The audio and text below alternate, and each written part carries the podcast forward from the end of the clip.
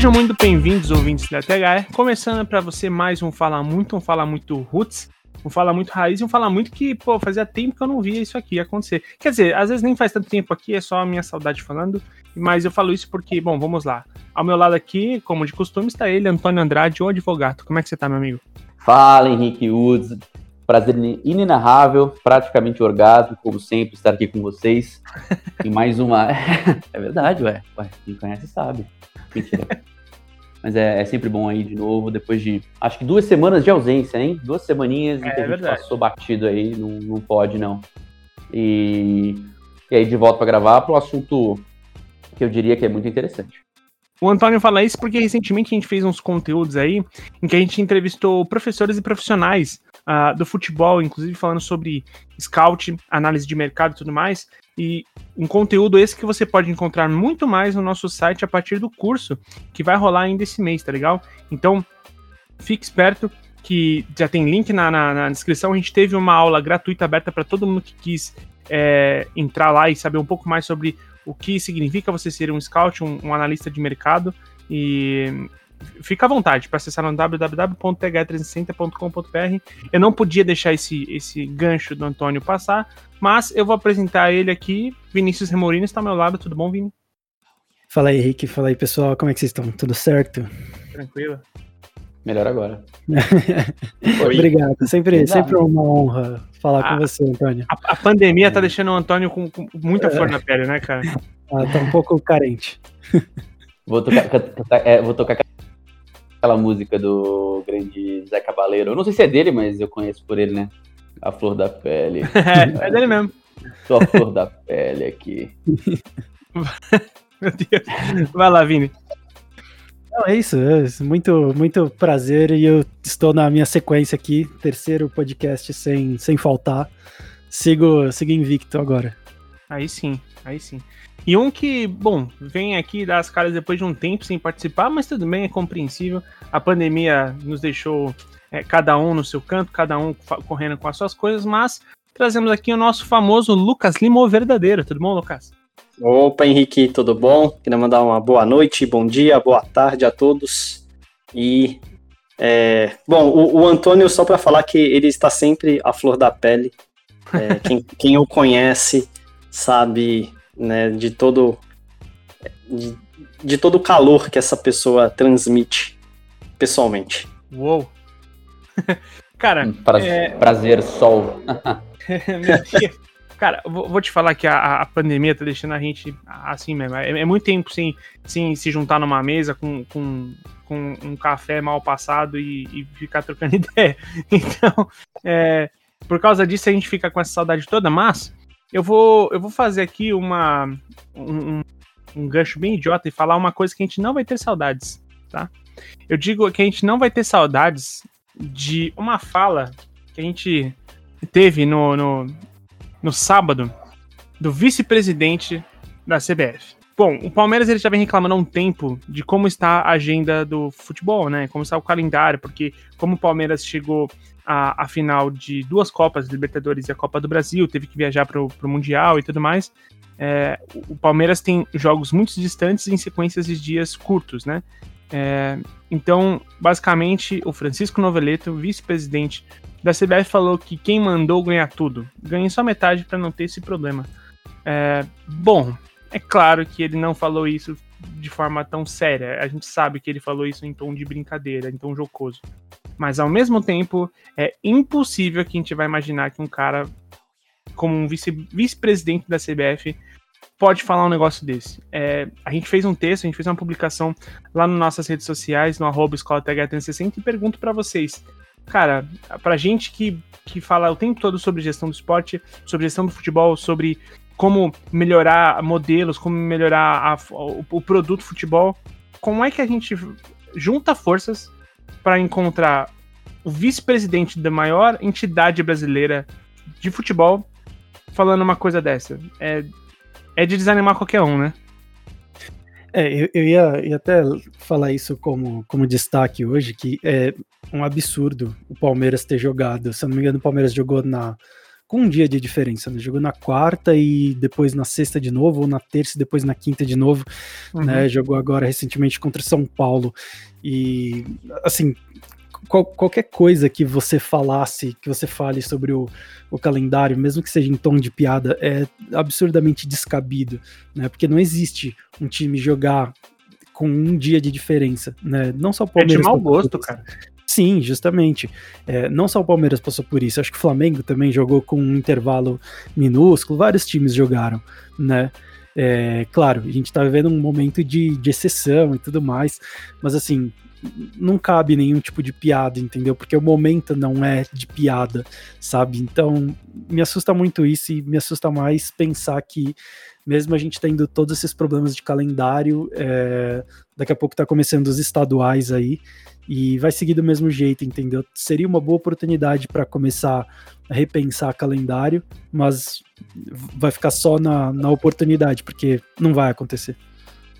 E vale lembrar rapidinho, antes de você falar, Lucas, eu só vou uhum. resgatar um episódio uh, recentemente que a gente fez a respeito do, dos dias e dos horários de jogos, suas transmissões e tudo mais. A gente fez um episódio bem recente eh, falando a respeito do, desse calendário.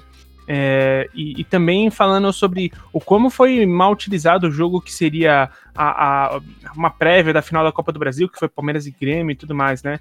Então, ela fala muito de número 87, se chama Distribuição e Consumo do Futebol. Eu vou relacionar esse link aqui na publicação, porque é, dá um gancho bem interessante porque a gente está dando destaque agora. Vai lá, Lucas. É, então, e só queria complementar bem na linha que o Vini disse, porque assim, se fosse que esse é um ano de exceção, mas em termos de problemas de calendário, é um ano como qualquer outro, assim, né? É, problema de calendário existe desde que acho que o Campeonato Brasileiro existe, né? Alguém criou lá e o problema já veio junto, assim.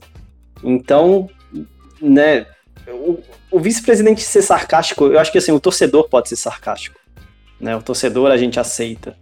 É, até algum outro jornalista e tal que questiona, vai. Mas, cara, o cara é vice-presidente da confederação. Ele tá na causa do problema, sabe? Assim, é, é uma questão que brasileiro às vezes não sabe é, a hora de se colocar também, né? Ele tinha que primeiro buscar resolver, né, essa questão. E, e depois é, é, é, muito é muito bizarro assim, né? Que o, o cara que causa o problema ele ri daquilo e a gente sabe que não vai mudar. A gente sabe que vai ser para pior até, né? A gente também é, muita gente tinha falado né, de, da oportunidade de se adequar melhor o, o, o campeonato brasileiro, né? Mas, é, de acordo com o que acontece lá fora, até a Argentina também já mudou, né, recentemente. Eles tinham um campeonato dividido em duas partes, agora é um só. Tem os problemas deles, mas eles pelo menos tentam mudar. E aqui fica eternamente problemático. É, é bem difícil mesmo. E, e, funcionou, né? Eu acho. O calendário funcionou. O calendário. Uh, no final de ano foi até interessante, né? Você ter os jogos ali perto das datas festivas e não sei. É, acho, acho que poderia ter se, ter se pensado na, na conversão do, do, calendário, da adaptação do calendário. Eu acho que tudo começa quando os clubes é, resolvem jogar, né? To, to, os clubes não, né? Todo mundo, né? Todos clubes e federações resolvem terminar os estaduais. Eu acho que os clubes de Série A tinham que, ter abri... tinham que ter aberto mão dos campeonatos estaduais, apesar da chance de título. Uh, deixar os pequenos disputando, porque eles têm menos datas. Uh, porque você olha para frente e sabia que não ia dar, né? Para acomodar todo mundo. Uh, e o Palmeiras, que chegou na final de todas as competições, né, brigando por título, ele tá punido, óbvio. O Flamengo, que chegou na final lá do Carioca e, e de outras. chegou em fases agudas de outras competições também. Uh, o Grêmio, que foi campeão gaúcho uh, e chegou nas, nas, fases agudas da Copa do Brasil, mata-mata Libertadores quartas de final. Então, assim, esses times são punidos, né? Você tem um calendário completamente esdrúxulo. E você vê a qualidade de jogo tá decaindo. O próprio Palmeiras, depois que foi campeão da Libertadores, até um pouco antes, na verdade, né? O Palmeiras tem enfileirado uma sequência de jogos de vitória no Campeonato Brasileiro que não condiz com o time que acabou de conquistar a América. O Palmeiras, eu acho que nos últimos, sei lá, oito jogos, talvez tenha ganhado um uh, do brasileiro. E tal, uh, nesse momento que. Uh, oi? A última grande partida foi contra o River, né? A, o jogo é, de ida contra o River. Grande, é, a grande partida, sim, eu não tô nem falando disso, né? Mas eu tô falando. Eu acho que sim, acho que tá pesando a perna. Hoje, por exemplo, que a gente tá gravando, o Palmeiras tá empatando em 1 a 1 em casa com o Atlético Goianiense. Tudo bem que o Palmeiras não tem mais nada a fazer no, no brasileiro. Mas não deixa de ser um, né? Um, um é, é, mais um indicativo. O jogo de sexta, vindo de um jogo de quarta, né? Salvo engano, terça ou quarta que o Palmeiras disputou e pegando o São Paulo, foi um jogo simplesmente horroroso, assim. Foi um jogo é, abominável. O primeiro tempo até o São Paulo foi um pouco melhor, mas no segundo tempo foi um jogo abominável, né? Você, você, você, você podia ter desligado a TV e ido dormir, que era mais vantajoso, né? Porque é aquilo, você. A gente sempre fala isso, né? A, a forma como as coisas estão sendo feitas, ainda que num ano atípico, você poderia ter pensado em formas mais inteligentes de acomodar uh, o calendário. De você é, é, é, ainda assim manter o produto minimamente razoável Uh, isso não tem acontecido, especialmente nesse final. Inclusive, assim, a gente vê, né? A própria pontuação do Campeonato Brasileiro, acho que vai ser uma das piores uh, que a gente já teve na, na história. É, e talvez o Flamengo ganhe, porque talvez foi o menos incompetente dentre todos os incompetentes, né? Também tem essa questão, porque uh, não condiz, né? O espetáculo é, é, é esporádico, muito diferente do que a gente até viu no passado. Foi, uh, dá grandes... pra dizer que ele foi o que menos quis perder o campeonato? Eu acho, que ele, eu acho que ele embalou na hora certa, né? Eu acho que ele teve uma tabela mais fácil na reta final do que de outros clubes e com um confronto direto. Então, eu não vou nem falar da arbitragem, porque acho que é um capítulo à parte que vai a pena a gente fazer um adendo no final. Exato. Mas é, eu acho que ele embalou na hora certa. O Inter embalou num, num ponto, mas que tinha um confronto direto. Ele rateou em dois jogos seguidos Flamengo, apesar de também ter rateado, conseguiu ali cortar, cortar a diferença e, e, e agora depende de si. É, eu vi e, pobre Celso... do, e pobre do Inter que depende do São Paulo. É, eu vi o Celso Unzelt falando hoje no, no bate-bola. É, o que importa é a liderança na última rodada, né? Então, tipo, beleza. Eu, eu acho que é, é bem o que você falou. O Flamengo embalou na hora certa, né? O que importa é a liderança agora. E quem tá no líder é o, é o Flamengo. Né? É isso. É isso. E... Ah, mas só, só, só uma coisa, lembrando, tá? A culpa do calendário, é, o, o, o comentário jocoso ele é patético e não, não, não cabe uh, em nenhum momento, na minha visão, tá? Quando você é uma pessoa séria, uh, você tem uma liturgia do cargo ali, que a gente tem sido, tem visto sido destruída pelo presidente da República, mas deveria ter.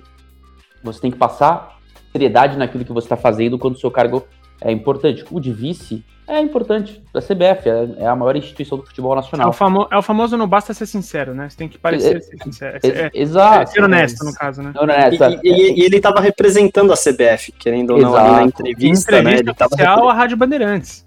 Exato. E, e, e, é muito isso, né? Porque ele é o responsável. Ele, ele falou como torcedor, né? Isso, isso é muito grave, assim. É, então. Eu acho que não tem mais espaço para esse tipo de amadorismo no futebol. E, só que, de novo, quem vota, a gente sabe.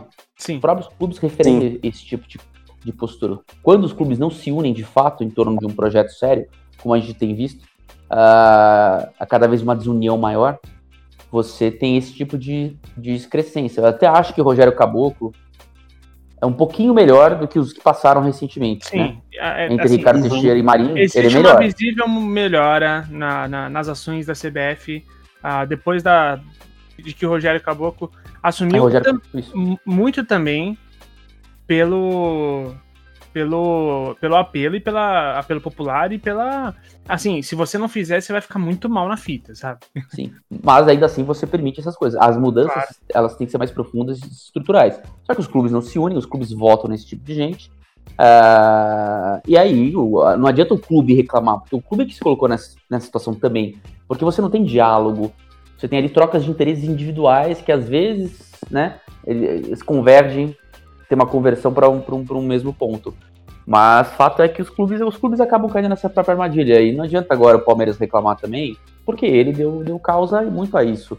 Uh, ou pelo menos não contribui para tentar para que a gente volte até algo um pouquinho mais uma união um pouco melhor como tinha na época do Clube dos Três que tinha que a gente pode apontar inúmeros defeitos mas pelo menos Sim, tinha uma, ali, alguma entidade defendendo de forma mais ativa os principais clubes do país. é, para complementar até isso que o Antônio disse, eu não sei aonde que eu vi, se eu não me engano foi no UOL, falando que né, essa reclamação do Palmeiras vem muito do Abel Ferreira e que o Maurício Gagliotti e outros dirigentes do Palmeiras, você não vê muita reclamação pro calendário. É, é, é o treinador que tá reclamando, a parte política, ela tá quieta, né, do Palmeiras, uhum. Ela tá quietinha no lugar dela, ela não abre a boca para falar disso. Sim. É, isso, isso é, eu acho isso também bem, bem sintomático, assim. Mas é, eu, eu queria só. O, o, o, Lucas falou que isso é fala de torcedor, né? E, e é verdade. Eu, eu, até coloquei no texto que assim, cara, pode ser. É, se fosse. Seria normal a gente ouvir esse tipo de brincadeira de um torcedor do, do, do do, até do Palmeiras querendo zoar com os outros. Ah, o calendário pra gente é complicado, cara. A gente chega no final de toda a competição, né? Sabe? Tipo aquela, aquela zoeira entre torcedores. Cara, isso me parece muito uma piada do choque de cultura. Papo sério, parece muito uma piada do choque de cultura, cara. Do, do, do Rogerinho do Ingá falando isso. Pô, também, os caras chegam em toda a final e fica difícil. Aí complica a CBF, né? Tipo, assim, eu vejo muito, muito fácil isso. Só que é o que a gente falou. Essa fala não pode vir de um cara desse. Por mais que os clubes tenham votado, por mais que os clubes tenham a, a sua parcela de, de, de culpa, e não é pequena, sabe? Mas não pode. É assim, é impossível que uma, um cara com esse é, com essa responsabilidade se sinta no direito de fazer uma piada dessa. Eu, eu acho que isso é, uma, é um traje inacreditável. é, bom, mas acho que é isso. Alguém queria falar alguma última coisa para eu chamar a vinheta e a gente começar a pauta do programa? Não, não. A, falta de, a falta de critério da arbitragem, eu, nada contra, tá? Mas assim, é, a gente já viu N lances daquele não, Sim. não ter nenhuma consequência, lance daquele tipo não ter nenhuma consequência em relação a cartão vermelho, nem o VAR chamar. É, o, pra mim foi um lance muito absurdo. Uh, VAR consegue descontextualizar, na minha visão, uma jogada que é corriqueira no futebol. Uh, a gente não nem falando de maldade nem nada, mas é do lance em si, é um lance hum. normal, choque normal de jogo, né? Um, um, dois atletas expôs na bola, um chegou um pouquinho antes, né, porque o outro adiantou a bola, e aí houve um contato, não houve nenhuma fratura, não houve nada sério, nem ficava no chão ficou muito tempo, o amarelo estava de bom tamanho, uma interferência na, entre aspas, final do campeonato, uma coisa assim que só na arbitragem brasileira a gente vê esse protagonismo patético, né? Uhum. É, é, eu vi muita gente falando, ah, mas o Inter foi beneficiado contra o Boca na Libertadores também, ah, não sei o que foi beneficiado e tal. Falei, gente, peraí, né? A gente tá falando da arbitragem brasileira, do mesmo personagem, Rafael Klaus, que nunca uhum. fez nada a respeito disso. Teve até lance em que nada foi marcado em relação ao Palmeiras, né? Contra. Sim. Foi contra o Botafogo, acho, contra o Ceará, não lembro agora. Cara, o Twitter resgatou, assim, a galera do Twitter resgatou sei. um milhão de lances do Rafael Klaus, é, iguais é, ou piores que ele não expulsou. E, é. e sabe por que, que isso aconteceu?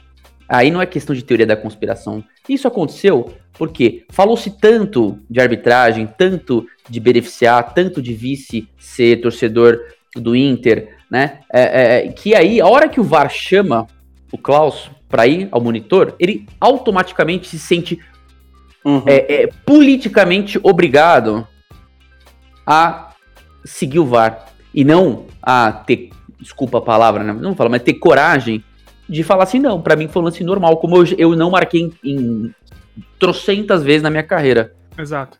Ele, esse é, ponto, é, essa mudança, essa mudança de postura dele, de entendimento de uma jogada, só vem por conta de pressão política. E aí é óbvio que é mais fácil você pesar no, no, no, no, no Inter, que, é, que em, em, torcida e tamanho político é menor do que o Flamengo. Apesar uhum. de ter o mesmo número de títulos internacionais lá de Libertadores que o Flamengo e tudo mais. Uh, mas é fato. Não adianta, gente. É, é, a prova de que politicagem funciona no Brasil. Politicagem, assim, pressão Total. política. Né? E aí não é questão. Né, gente, não é questão de eu estou. Eu, não é que alguém mandou. É, é, é, aquela coisa da pressão externa que você sente. E aí, e, e, e, e é um ser humano. Esse o, ponto o que eu ia falar, Antônio, porque realmente isso, assim, quando ele foi pro VAR, já tem, já existe uma lógica. Tipo assim, ele não ia provar para não mudar o, o que ele fez em campo, né? São raros, e, são raros e, que... Exato. Existe uma pressão mesmo que, tipo assim, pô, o VAR me chamou. Os caras lá, em, em, teoria, né? Eles têm um milhão de câmeras, eles viram várias vezes o lance. Então já existe uma certa pressão e, tipo, de que. E o cara falou pra eu ir, né? O juiz pensando, né? O Klaus. E o VAR me chamou pra ir lá olhar o lance. Então, tipo, já cria uma pressão muito forte nele. Eu nem tô falando de política ainda. Aí, aí tem, tem o lado da política e, tipo, e chamaram para um lance que, cara, o VAR ele tem que ser chamado para lance que você não tem dúvida. Tipo, isso sempre foi falado. É, é aquele. Se for no caso de cartão vermelho, é aquela expulsão que vai ser expulsão em 100% das vezes. Não é que, tipo, ah, esse daqui pode ser expulso, mas veja bem, né? Vamos, vamos olhar. Cara, é, isso sempre foi falado, né? Desde a implementação do VAR. Lance que é dúvida, segue o que o juiz viu no campo. Então, esse fato é, de, do Klaus ter sido chamado para um lance, que para mim também era cartão amarelo e segue o jogo como devia, né? Segue o jogo sem problema, porque o Flamengo não ia reclamar, inclusive, é, mostra uma pressão política, né, que vem de bastidores, né, do, do futebol, assim. Então isso é, é, muito, muito grave. E ainda mais no momento decisivo, né, para o campeonato, para deixar mais grave ainda. É, muito triste. Eu, é que assim, eu, eu, eu, não vi realmente, assim, eu não tenho, é, eu, não sou nem torcedor de internet Flamengo, então para mim, não me importo, é, e nem tenho nutro, nem nutro ódio por ninguém, assim, então para mim, é, não, não são clubes rivais, né, Estado, então, assim, eu só queria ver um bom, um bom jogo e o jogo foi aniquilado, né? Porque você conseguiu colocar. É, é, é, você mudou a dinâmica do jogo. O Flamengo colocou o Pedro junto com o Gabigol, junto com o Bruno Henrique, deixou né, todo mundo ali em cima, mudou toda, toda a configuração. E, obviamente, num lance justamente pelo lado esquerdo, né? É onde o Gabigol é. arranca ali, né? Saiu Exatamente. Gol. É, que é, passe. Quem que. Não, foi. Alguém deu passe. Eu esqueci quem que foi agora. Se foi o Everton Ribeiro ou foi é, alguém. Foi Mas foi, foi, é. foi, justamente aonde o Rodinei estaria, Tava. se estivesse é. em campo. Foi então, isso. Assim, é muito. É muito. É, é, é e, e, de novo, eu acho que o frame, foto, você consegue transformar qualquer coisa. Você consegue transformar Ibrahimovic e o Piquet se beijando na boca. Lembra aquela famosa foto? É isso. Se você pegar o frame, né? Uh, parar, você pode criar uma narrativa que não condiz com a dinâmica futebol, gente, é um esporte que a dinâmica, o movimento natural, ele tem que ser preservado. A análise, na minha visão, a exceção feita a, sei lá, lance. Ah, você tem que ver os, sempre, em qualquer situação de VAR, o lance normal e eventualmente na câmera lenta. Mas o lance tem que ser normal, tem que ser na velocidade normal. Porque é, é o lance que ele ocorreu. As pessoas estão desumanizando movimentos do futebol, tornando algo que é natural uh, em crime, vai, em falta, punição, pênalti, cartão é, vermelho. Então, assim, é, isso vai acabar, sim, de alguma forma, com a essência do futebol. Eu, eu, eu não tô falando que é, tecnologia não tem que ser usada, muito pelo contrário, mas tem, tem que tomar cuidado, né? Porque se você alterar a, a, forma como você enxerga o lance rápido e o lance em câmera lenta, a gente vai ter um seríssimo problema, porque o futebol é um esporte diferente dos outros em relação à dinâmica corrida de jogo, entendeu? Sim. Eu acho uhum. que é, é, é... Vai, vai lá, Vini, vai lá, depois eu falo. Não, eu só ia falar que aí você é aquele puta babaca, puta chato, que quando veio essa história do VAR, eu levantei a bola. Vai ter que mudar a regra. Algumas regras vão ter que ser mudadas. Porque senão você vai acabar com o jogo. Não existe, não existe você colocar uma tecnologia, um negócio totalmente atual, numa regra que foi feita em, sei lá, cara, 1900 e Guaraná com rolha, entendeu? Eu acho que é. Guaraná com rolha é muito bom. Ah, gostei, que gênio. É, acho que uma hora vai Frase do que... ano! Vou concorrer no, na retrospectiva do final do ano. Eu acho que uma hora vai ter que chegar nesse, nesse ponto de discussão de regra, entendeu? É só isso que eu ia falar. Perfeito. Então, então foi, uma coisa que eu penso é a seguinte: independente se você acha que foi, que foi para expulsão ou não, tá? Uma coisa tem que ser discutida. Se qual é o critério do Rafael Klaus, que foi ele foi massacrado esse campeonato, especialmente no segundo turno, por não ter coerência nas suas atitudes, nas suas decisões, por não ter critério, por não manter o critério, né? Então, isso é uma coisa que tem que ser cobrada. Ah, e tem gente que fala, não, mas é porque depende da circunstância do jogo. Cara, pelo amor de Deus, é a mesma competição. Não faz sentido você falar que certo jogo merece um tipo de arbitragem e outro jogo merece outro. A arbitragem tem que ser a mesma. Senão, você mostra que, que, peso de camisa importa, né? De exatamente. De política, aí você tá Senão, de brincadeira. Exatamente, senão favorecimento tá explícito, entendeu? Então eu entendo que tem jogos que vão ser mais ríspidos e, e que o juiz precisa, às vezes, dar um amarelo para poder controlar o jogo. Respeito isso. Mas você que fala que tem que mudar critério independente do jogo, isso para mim é, é, é, uma asneira, assim, de verdade. Agora, o, o Klaus, o Twitter resgatou, cara, assim, um milhão de lances em que ele não, não expulsou e expulsou naquele. Eu concordo. E o VAR nem chamou, né? E o VAR nem chamou. É, esse é outro ponto. Exato. Uhum. É, um lance de, é um lance de pura interpretação. Exato. E, e a, a FIFA, a International acho... Board lá, diz que lances interpretativos não devem, ah, né, é, desse é... nível, né, não devem uh, ter interferência que, do VAR. Eu acho que isso é um gap. Eu acho que isso é um gap que eles têm que arrumar pro VAR. Porque é, qualquer coisa pode se passar por interpreta interpretativo ou não. É, é, é, um gap que é muito fácil de você, você contornar para dar razão para chamar o, o, VAR. Igual o súmula de juiz que expulsou o jogador e não tem, e não tem o que explicar. Ele desrespeitou a minha autoridade. Tipo, beleza, é vago demais e você tem como achar um gap através disso. Mas, eu acho que assim, eu, eu, eu falei, inclusive, com o nosso amigo, nosso amigo Bruno, palmeirense e tudo mais, que já participou aqui do podcast algumas vezes, inclusive. Ele. Eh, uma discussão com ele no Twitter, eu falei, cara, é, eu acho que não tem mais espaço para lance de para solada, não tem mais espaço, porque até então eu tinha ouvido só a descrição de um amigo meu do lance, né? É, que, que falou que o, o Rodney chegou solando na jogada. Só que não foi o que de fato aconteceu. O, os dois vão chutar a bola, o Felipe Luiz chega primeiro e em seguida o, o Rodney pisa no pé dele. Assim, é, é não é não é aquele lance que o cara vem solando, mordendo o beiço, sabe? Tipo, pra, pra arregaçar. Não é, não é. Tanto que para Mas... mim. É, pode falar, Lucas. Não, eu ia falar, é, é, é, que aí acho que vai no que o Vini falou, que, tipo, a regra não diz, né? Tipo, é, ela é exato. muito duvidosa é sobre solada. Exato. Ela é, vaga, vaga, exato. Só que ao mesmo tempo, assim, cara, todos os outros lances lá que resgataram do, do, do Rafael Klaus, a grande maioria deles, para mim, era pra expulsão. Cara, para mim hoje, não tem mais espaço para jogador que vai para dividida solada. Não tem. O VAR tá aí para expulsar esses caras. A gente tem que. Não tem mais espaço para isso no futebol, cara. Mas Só você que... achou solada do Rodinei? Eu não achei solada. Então, é, esse é o ponto. Esse é o ele ponto. tava na passada. Esse é o problema. É, então, esse, esse, é o ponto. Esse é o ponto do porquê que eu acho que o Rodinei não tinha que ter sido expulso.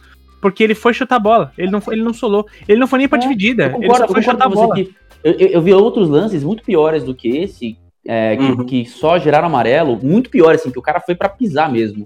Rodinei foi disputar a bola, normal, Sim. sabe?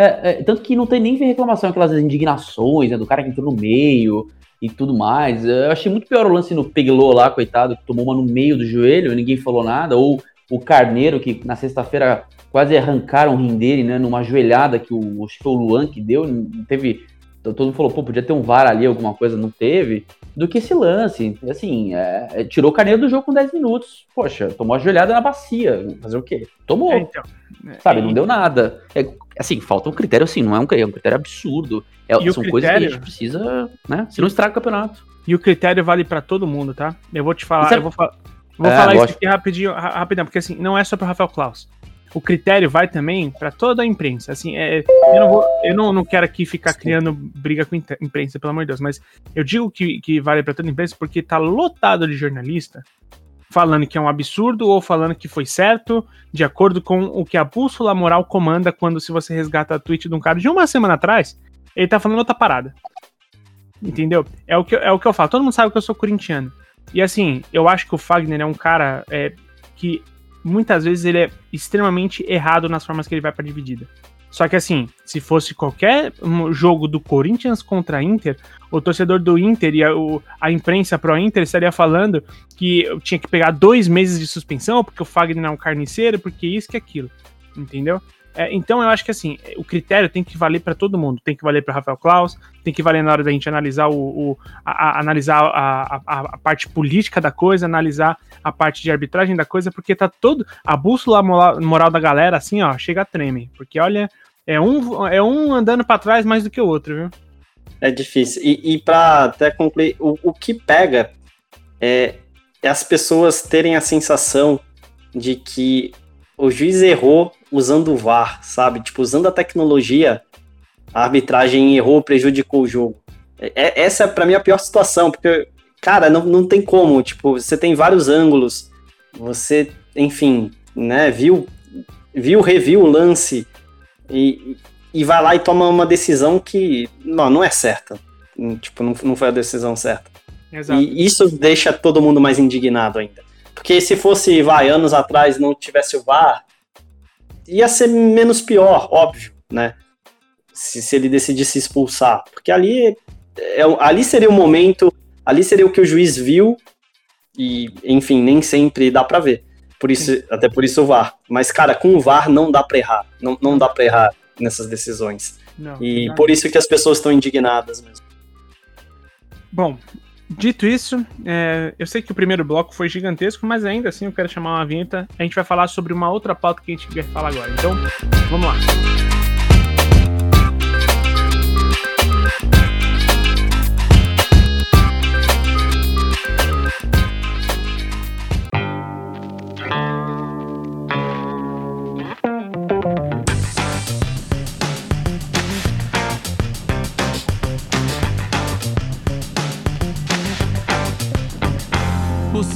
Ouvindo o THE Cast. Bom, ouvinte, em um dos um milhão de grupos que a gente tem no WhatsApp, em que a gente fica conversando sobre, a, a, sobre futebol, sobre os jogos, sobre a gestão, sobre ações dos times e tudo mais, uma, uma coisa chegou né, é, a, a, ser discutida, porque em algum momento alguém em algum dos grupos falou sobre a, a possível ida do, do goleiro reserva do Corinthians, o, o Walter. Walter é, para o, o, Cuiabá. Cuiabá é o time que ascendeu agora para a primeira divisão, né? O Cuiabá que faz sua primeira temporada na Série A, agora do, do Campeonato Brasileiro, é, e que há muito tempo a Série A não tinha um representante do Mato Grosso, né?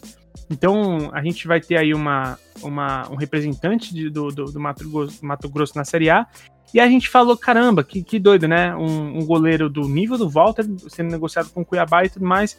E a gente falou, é, um pouco sobre o modelo de gestão, que a gente vai falar aqui também, do Cuiabá, e o quanto que times como Cuiabá e Chapecoense podem ocupar espaços de representação não só no espaço territorial brasileiro, né? É, por, por, por, por, se representar um, um, uma cidade, um estado e assim por diante, como representar um espaço na elite do futebol, uma vez que times é, super tradicionais brasileiros estão em decadência. É, a gente tá vendo o, o que tá acontecendo com o Botafogo e agora quase que certa o rebaixamento do Vasco. E vale lembrar também do Cruzeiro, que foi rebaixado a, na temporada anterior e não conseguiu subir nessa. Então, é, é, a gente vê que clubes que têm um modelo de gestão diferente, que a, a passos curtos vão conseguindo conquistar um espaço muito interessante. Eu acho que vale lembrar, como um exemplo bem interessante também, o Atlético Paranaense, né? Que hoje em dia uhum. exprime uma, uma, uma, posição muito interessante e, e, que a Chapecoense, claro, não fosse a tragédia, hoje poderia ocupar um lugar até muito mais interessante na elite do futebol. É, por isso eu trago essa mesa aqui brilhante para falar um pouco mais sobre o que, que vocês acham desse movimento do futebol. Primeiro, vocês acham que esse movimento, essa, essa minha tentativa de previsão, ela está correta? Bom, é, eu acho que está bem correta.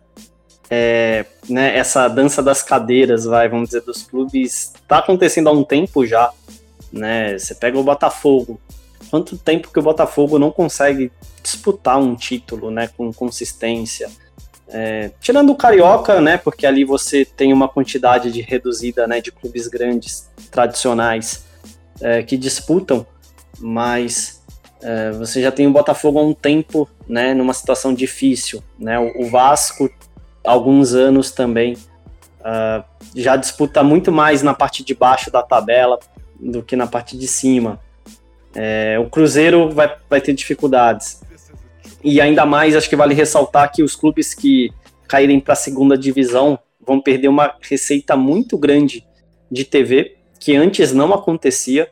Então aconteceu com o Cruzeiro, ele foi o primeiro clube grande vai a ter esse novo modelo e por isso que também sofreu bastante, porque também, né, já tinha sido totalmente detonado financeiramente é, principalmente pelos Perrelas, que é, dominavam né, o, o clube.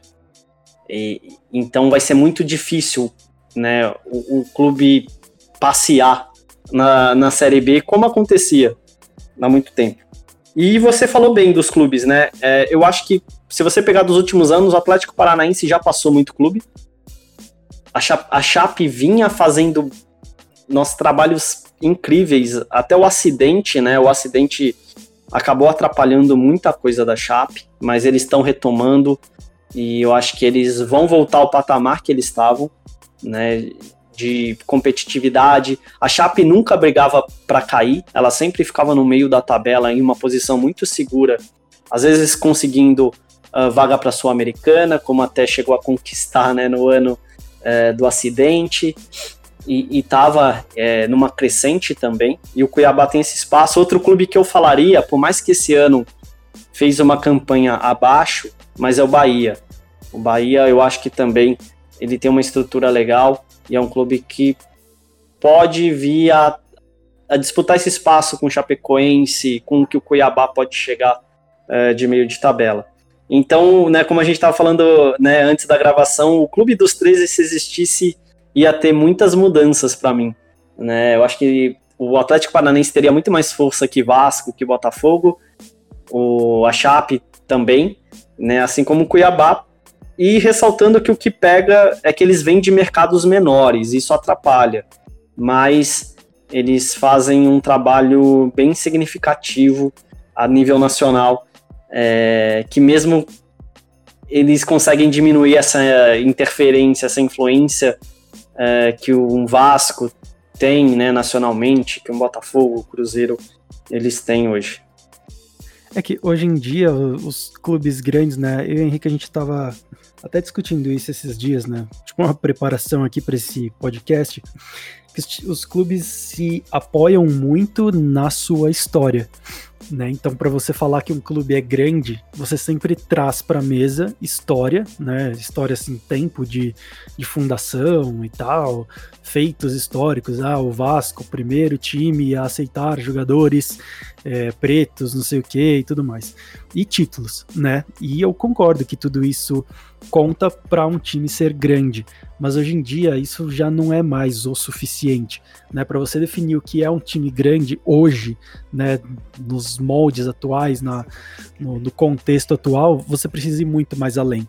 E eu não acho que seria nenhum absurdo falar que hoje, né? E eu friso muito hoje, o Atlético Paranaense é maior que o Vasco, por exemplo em termos de estrutura, de competitividade, entendeu? Óbvio, em, em, história não, não tem como, né? O Cuiabá, que foi fundado em 2001, se eu não me engano, não tem como ser maior que o Vasco.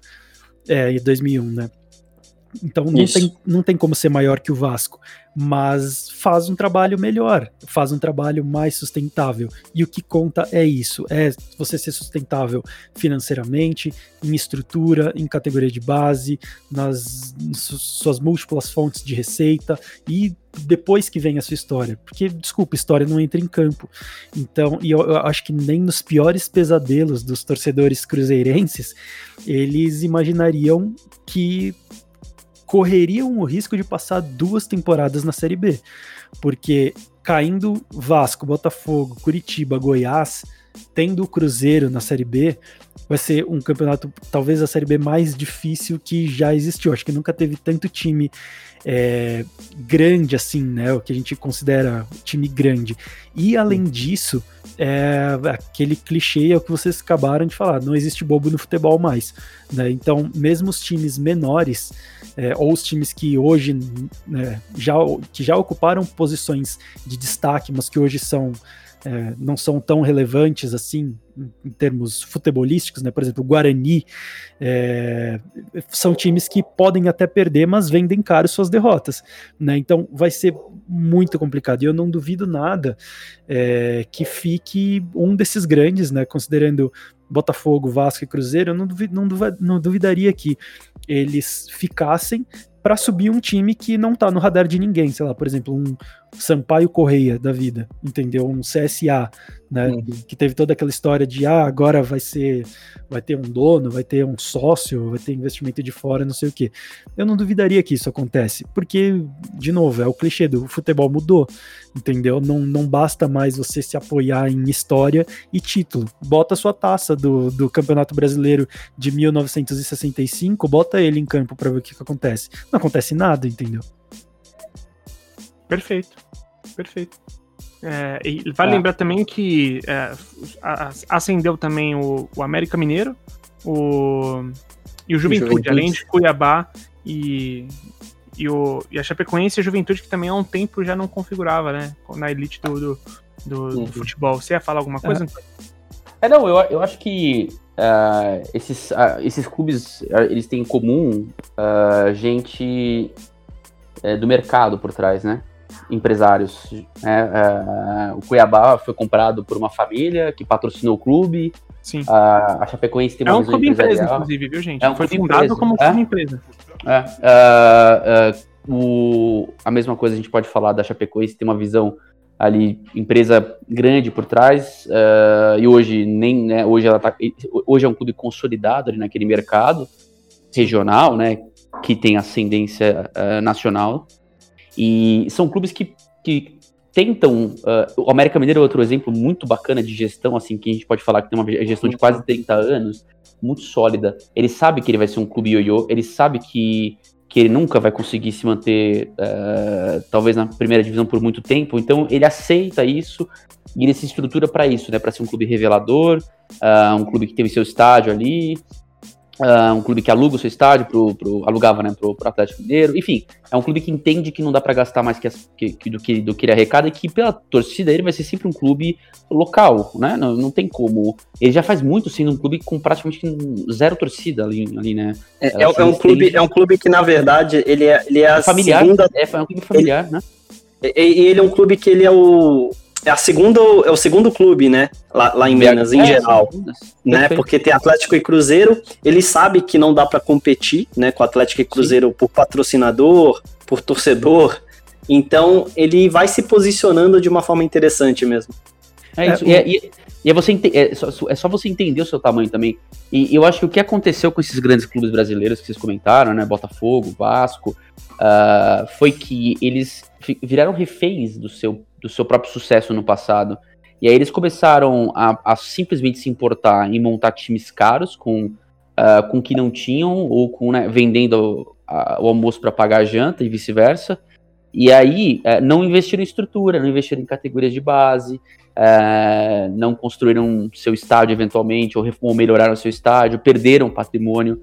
E aí agora, em que a modernização de fato chegou no futebol brasileiro, eles não conseguem correr atrás né, do prejuízo porque demanda aceitar ficar sem título durante, sei lá, às vezes até 10 anos, né? E, e eu, eu, acho que é isso, é você ser refém do seu sucesso no passado, sabe? E isso aconteceu, por exemplo, o Atlético Paranaense entendeu o que tinha que fazer, foi atrás, conseguiu se estruturar, a gente falou de outros, outros exemplos. Agora, é tomar cuidado para não ser passageiro, como foi Figueirense, por exemplo, Criciúma, porque nem sempre é aquela receita original, se ela não for reciclada, é, monitorada, ela pode sucumbir, né? Ela pode fazer com que o clube também tenha um sucesso uh, curto. É, o, o Alex Bourgeois, que foi CEO do Figueirense, né, foi professor aqui da escola, apesar da passagem bem polêmica dele no Figueirense, ele chegou a comentar justamente isso que você falou, Antônio, uma vez, que é, ele, obviamente, no Figueirense, mas vale para o América Mineiro, que são clubes que têm um nível muito maior e até um nível financeiro muito maior para estar na Série B, mas um nível muito menor para se manter na Série A, né? Então fica esse bate-volta, bate-volta, bate-volta. E tudo bem, é, se a realidade é essa, adapte-se e encontre uma forma de ser sustentável, né? O problema é, eu concordo total contigo, são clubes que viraram reféns do seu passado, mas de novo, a taça do brasileiro de 1920 não entra em campo, então é, e não é porque um clube é, é, é, e não é porque um clube empre, ele é empresa ou é uma associação não é isso que vai dizer se ele vai ter sucesso ou não, né? O Cuiabá não está na Série A porque ele é um clube empresa, mas sim porque tem é, políticas e uma estrutura organizacional que seja sustentável. Né? Isso vale tanto para uma empresa quanto para uma associação. É, eu acho que é isso, Bini. Você tá certo. Agora, é muito triste, né? Porque você é, são clubes com potencial, clubes que com torcida, clubes com história, e que é, chegaram numa situação em que justamente por, esse, por essa atitude responsável, né, para tentar se manter ali, se manter numa relevância, hoje tem uma dívida que é impagável praticamente, né? Se você pensar num cenário de futebol moderno com investimento alto. É, então, assim. O Cruzeiro chega a bi, né? Quase a dívida, tá chegando a bi, um sim, bi. Sim. Assim, é, ou você. Re... Talvez você, o, o, caminho seja refundar mesmo alguns clubes. Fazer que nem você faz na Itália, sabe? É, aí depois você absorve a história. A Fiorentina fez isso, ela faliu. É, o espólio dela é, foi pro saco, e aí eles conseguiram depois absorver com a autorização do futebol italiano, resgatar o nome e tudo mais, porque tem horas que fica impagável. É, e, e, e, o clube quebra mesmo, porque não, não, tem, não tem o que fazer. Não, não tem. É, não há milagre que traga liquidez, né? E... É. Pode ir, pode ir, pode falar. Não, é, é, não, é isso mesmo. Eu acho que.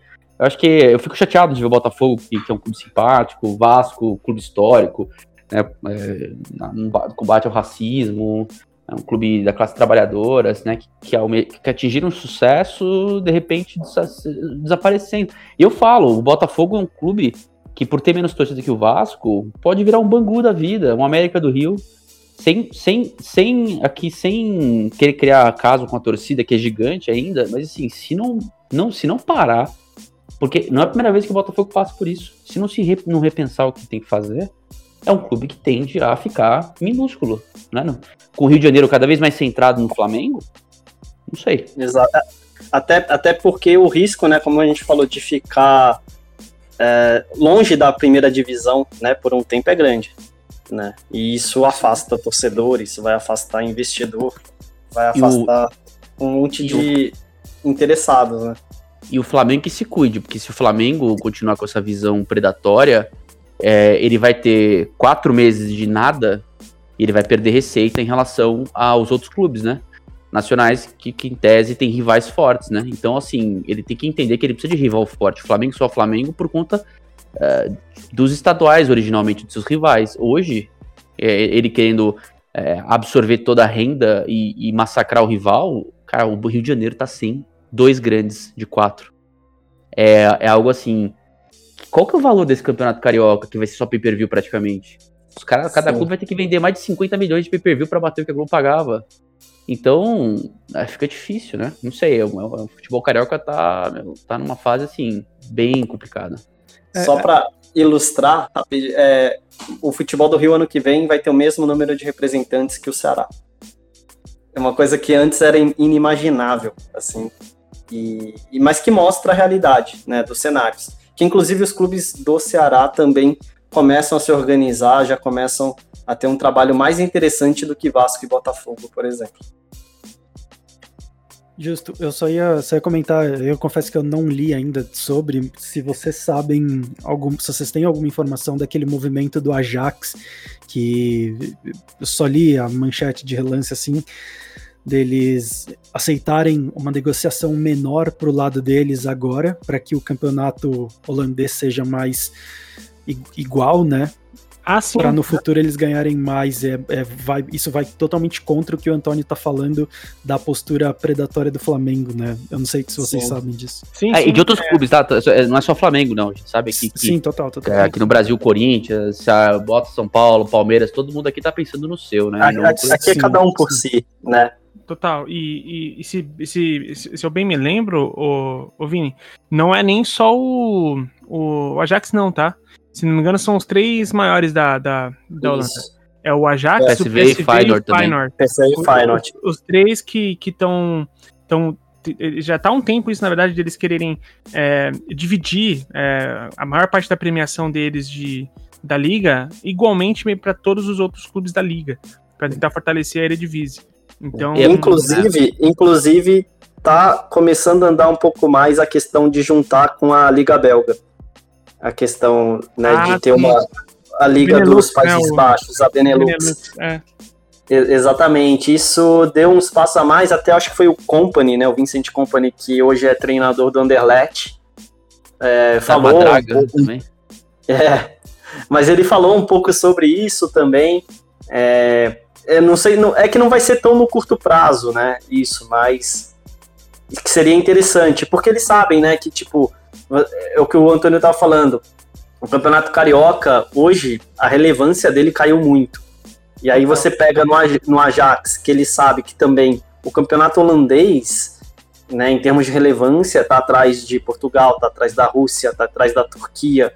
Então, é, é complicado. E isso reflete no balanço da equipe, isso reflete no desempenho da equipe, no quanto ela pode atrair um jogador de outras ligas, inclusive. É, eles têm essa noção de muito mais ampla que o futebol brasileiro não tem. E a gente é. perde muito com isso. O, o, acho que os três grandes da, da Holanda perceberam que assim, o futebol holandês era provinciano na década, nas décadas de 50 e 60. Ele foi, só, ele foi começar a ganhar corpo ali no década de 60, aí ele estoura mesmo ali, né? Uh, na virada para a década de 70, tem aquelas grandes participações em Copas do Mundo, né? Em 7-4, 7-8 e o campeonato ganha corpo, e aí foi quando os clubes, os clubes, uh, aí os clubes surgem, né? Década de 70, 80, os clubes também ganham corpo junto com a seleção. Eles ganham a Champions, né? Anos 70, Ajax e Feyenoord. Feyenoord, depois o PSV em 88.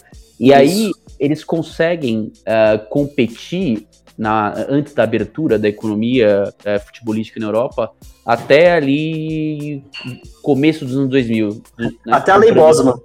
Não, até um pouco depois, que aí é. a, gente, a gente viu um. Que tinha um resquício. Do, é, é. PSV chegando longe na Champions, o Ajax brigando.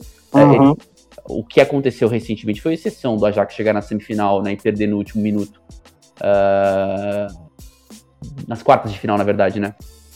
Foi, não, foi semifinal, né? Desculpa, foi semifinal contra o, o, Foi semi, foi semi. Contra o Tottenham. E, e, e assim, uh, e eles perceberam, olha, a gente não mais consegue competir, os jogadores de segunda linha, segunda linha não, mas jogadores jovens da América do Sul e de outros lugares estão indo para outros clubes já.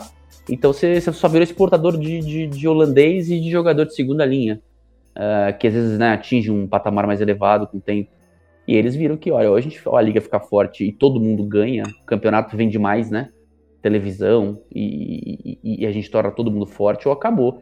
E o Carioca, a Globo, a Globo quebrou o contrato do Carioca por isso, né? porque não vale 110 milhões de reais. Uhum. E a uhum. Globo, a Globo, sabia disso, tanto em relação a patrocínio quanto a audiência. Uh, e é irreal achar que todos os clubes vão vender cota de patrocínio, de, de PPV, desculpa, a, a, ponto de chegar nos 110 milhões que a Globo, quer dizer, não, mas no, no valor. Cara, eles estão recebendo 3 e milhões. E a Record, a Record fechou por 10 vezes menos. Né? Sim, tipo, 3 milhões e meio, é. E aí uh, são 3 milhões e meio, a Globo garantia 18 para cada um, né, antes. E para você atingir esse patamar, você vai ter que vender muito pay-per-view, cara, assim, mas é muito mesmo. E não sei, uhum. campeonato desinteressante. É, é, por isso que eu acho que sim, você tem que tomar cuidado com, que você, com a forma como você é administrado, né? Os grandes tem que tomar cuidado para não dar um passo maior que a perna, tem que ter cuidado, calma. É, eu não sei. E é, e é, por isso que a gente olha para esses clubes menores que estão ganhando espaço, né? Uh, tendo empresas uhum. que aparentemente são sérias, com visões modernas de gestão e profissionalização, e tem que Exato. exaltar. Fazendo Uma a ressalva de que a gente não acha também que ah, esses clubes estão livres de politicagem, tá? Ainda mais tendo, é. tendo por trás grandes empresas assim. Então, é, veja bem, né? O que a gente está falando é que assim, esse modelo vem, dado, vem dando certo, enquanto que o modelo. É, e eu não tô. Não é um ataque nem ao modelo associativo, mas o modelo de, de clubes que entraram nesse, nesse loop de, endivid, de endividamento, cara, para você voltar disso é, é muito difícil. Ah, e curiosamente, o Cuiabá tirou o Botafogo na, da, da, da Copa, Copa do, do Brasil, Brasil, na época mastering que se falava sobre o Botafogo se tornar SA e tudo mais. E SA que é o Cuiabá. Até rimou. É. Não foi nem intencional, tá, gente? É, mas, assim, é, é, complicado. A gente tá falando sobre os clubes entenderem que, porra, o, o quanto eu for aqui a, o, o, o, predominante, né, na, na, na, minha região, no meu estado, por assim dizer, o quanto isso é de fato interessante. É obrigação do Flamengo? Não tô falando que é obrigação. Não é obrigação do Flamengo.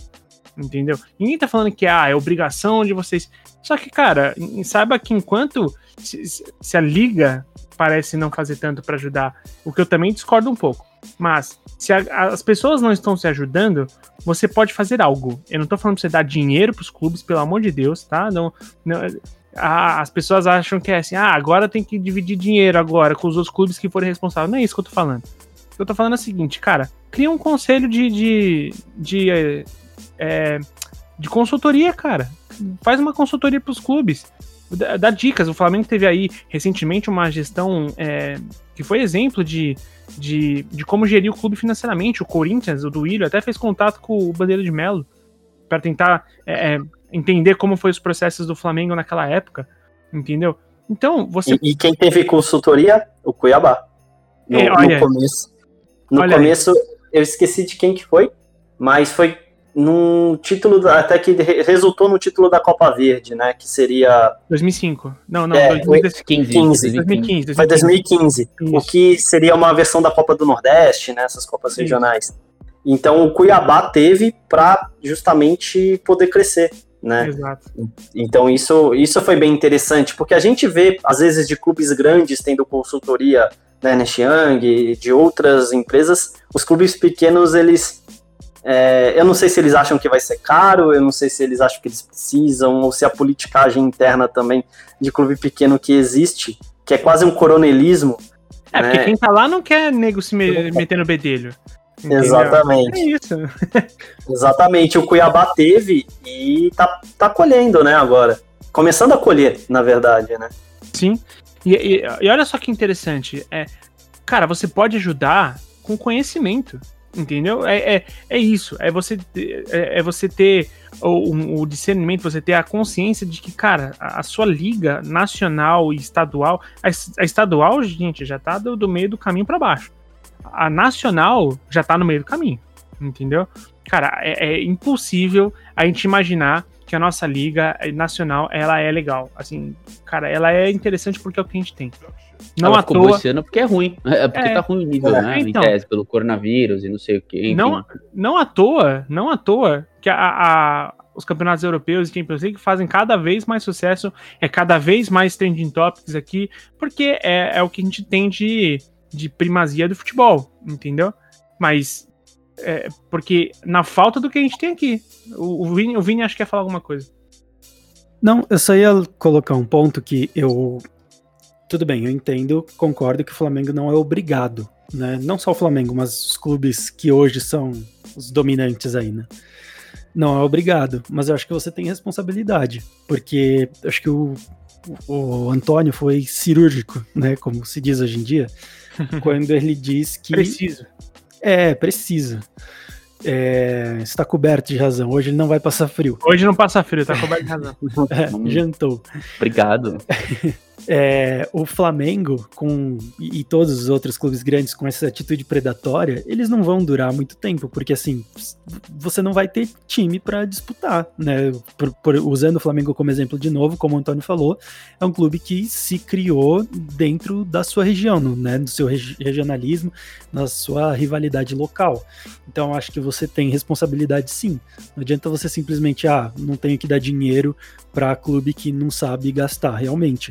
Eu também acho, mas até pouco tempo atrás o Flamengo também não sabia gastar, né? Foi só na gestão Bandeira de Melo que as coisas melhoraram, né? Então acho que tem responsabilidade, né? Só que é, é, é, é um, o Brasil como um todo, isso não só no futebol, é um país individualista, né? Então corre esse risco. Mas eu entendo e concordo que não é obrigado, mas eu acho que os clubes grandes têm responsabilidade sim de tornar o futebol brasileiro sustentável.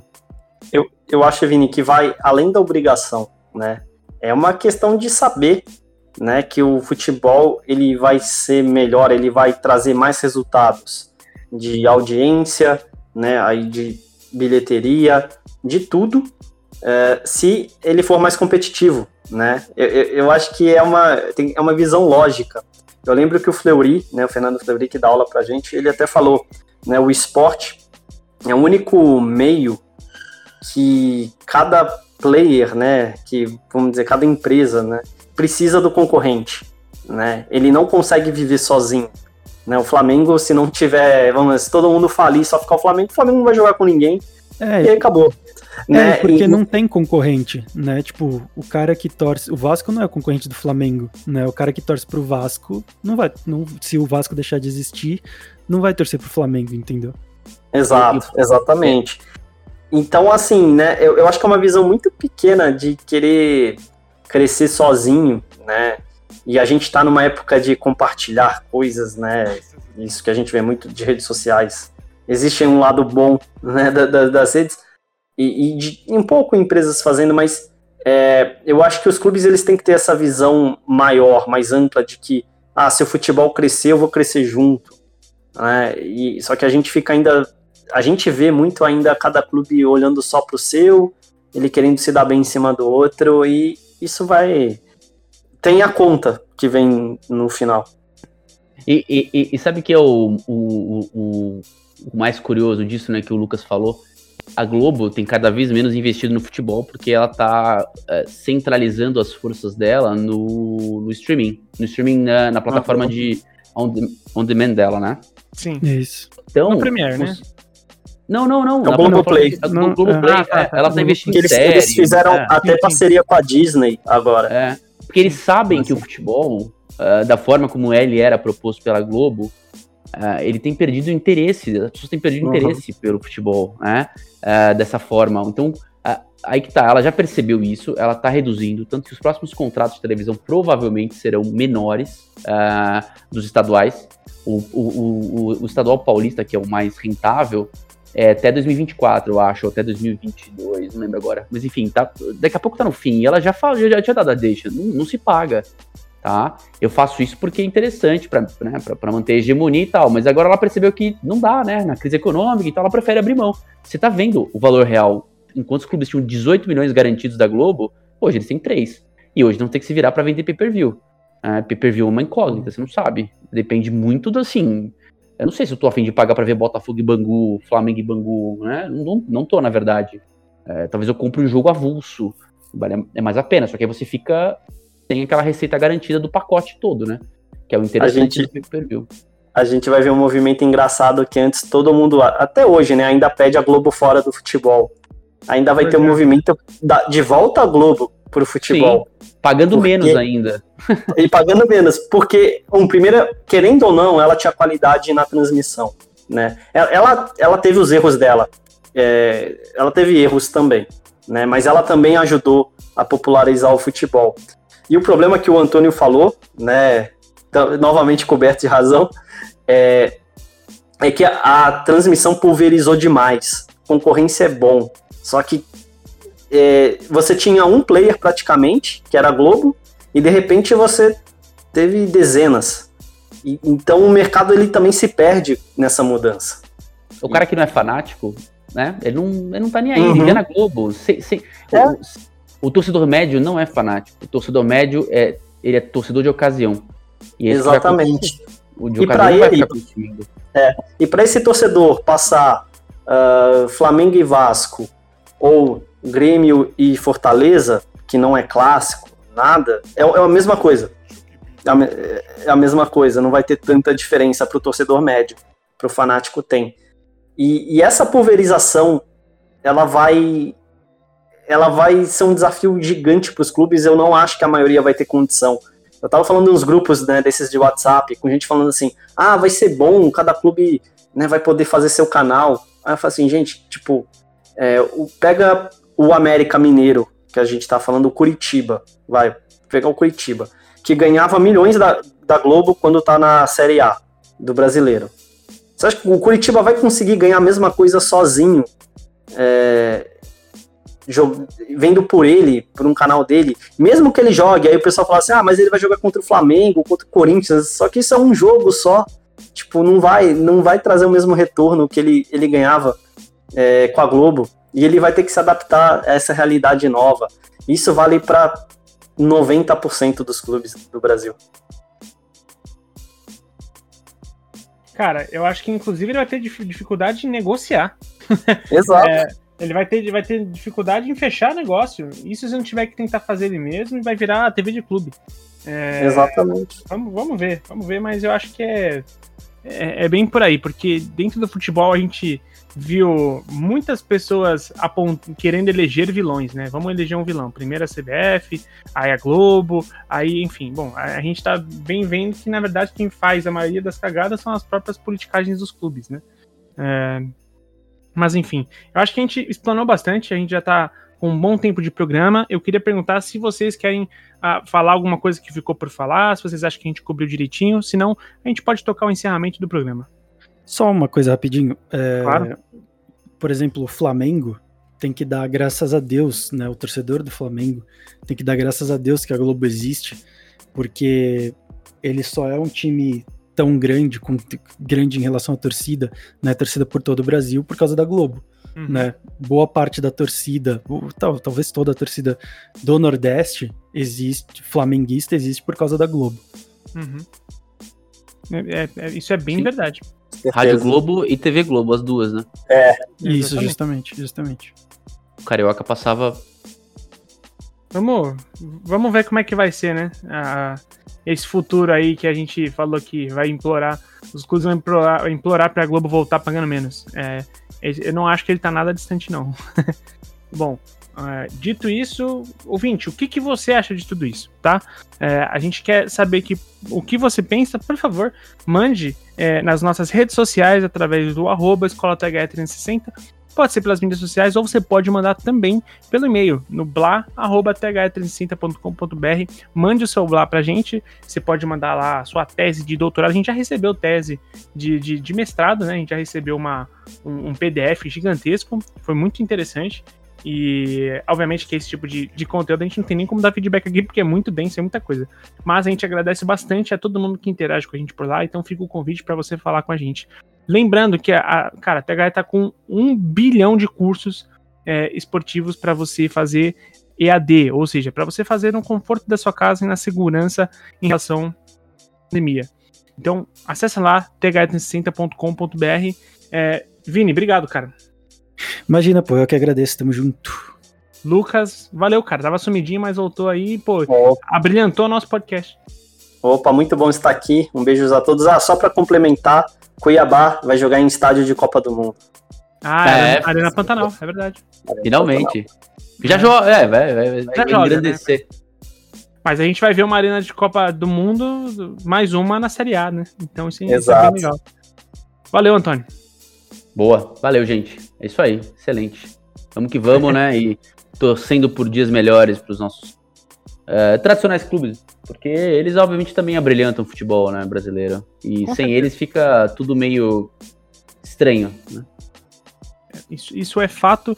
E bom, a gente faz isso aqui exatamente para provocar em vocês pensamentos críticos, para provocar em vocês uma conversa. Então conversem, troquem ideias, vão um pouco além do que a gente é, já está acostumado de ouvir em certos discursos de, uma, de, certas pessoas que falam sobre qual é o problema do futebol. Tá legal? E se você quiser ir mais a fundo nisso, venha falar com a gente. É, é, é sobre isso que a THE é, existe. Ela existe para poder fazer vocês aprofundarem o diálogo, aprofundarem o conhecimento, certo? Então, Henrique. Pois não. Quando você vai postar esse episódio, você já sabe? Uh, cara, no mais tardar, quinta-feira, mas acredito que sai na quarta. Ah, então tudo bem. Ia falar. Quê? É, eu ia pedir votos, né, para o pessoal votar para tirar Carol Conká do ah, Big não. Brother. Então, acho que eu posso postar amanhã. Fora Carol Conká, se você tá ouvindo esse podcast aí na quarta ou quinta-feira, é, Bom, a Carol Conká já saiu com a maior rejeição do entretenimento brasileiro e somos G3. Estou sarado. Bom, isso se o ouvinte ouviu, porque talvez eu tenha cortado isso. Me perdoe, Vini.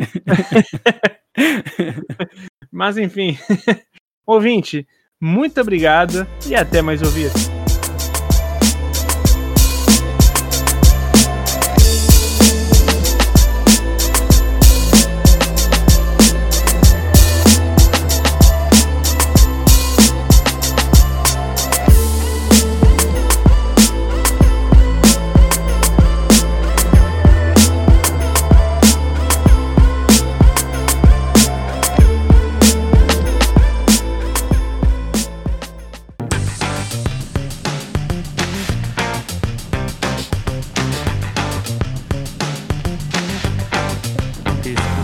Foi produzido por THE 360.